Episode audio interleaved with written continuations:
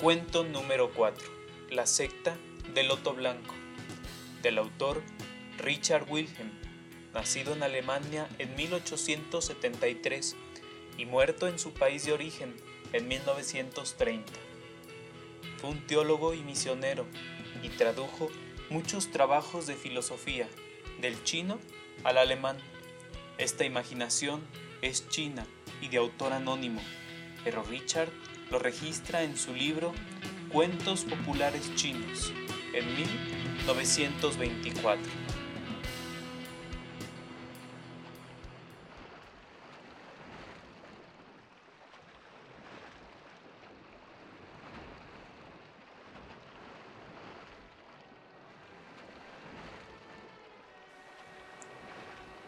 Había una vez un hombre que pertenecía a la secta del Loto Blanco. Muchos deseosos de dominar las artes tenebrosas lo tomaban como maestro. Un día, el mago quiso salir. Entonces colocó en el vestíbulo un tazón cubierto con otro tazón y ordenó a los discípulos que lo cuidaran.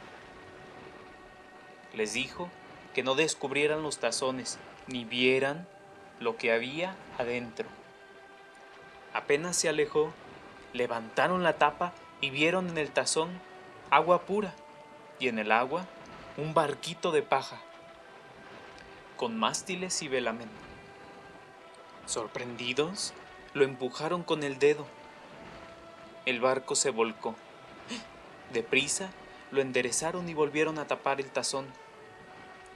De pronto, el mago apareció inmediatamente y les dijo, ¿Por qué me habéis desobedecido?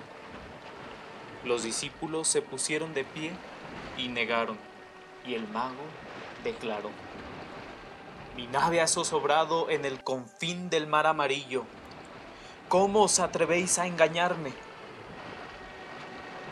Una tarde encendió en un rincón del patio una pequeña vela y les ordenó que la cuidaran del viento había pasado ya la segunda vigilia y el mago no había vuelto.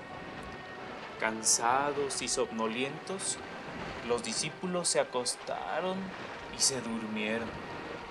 Al otro día, la vela estaba apagada y ellos la encendieron de nuevo. El mago apareció inmediatamente y les dijo, ¿por qué me habéis desobedecido? Los discípulos negaron. ¿De veras no hemos dormido. ¿Cómo iba a apagarse la luz? El mago dijo, quince leguas cerré en la oscuridad de los desiertos tibetanos. ¿Y ahora queréis engañarme? Esto atemorizó a los discípulos.